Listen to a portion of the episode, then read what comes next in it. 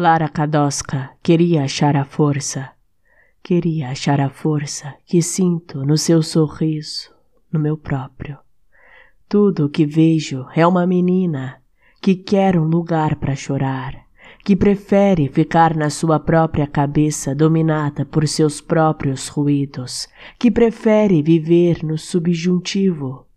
Uma menina que se esforça tanto para ser mulher que esquece que mulher é menina criada pelo tempo.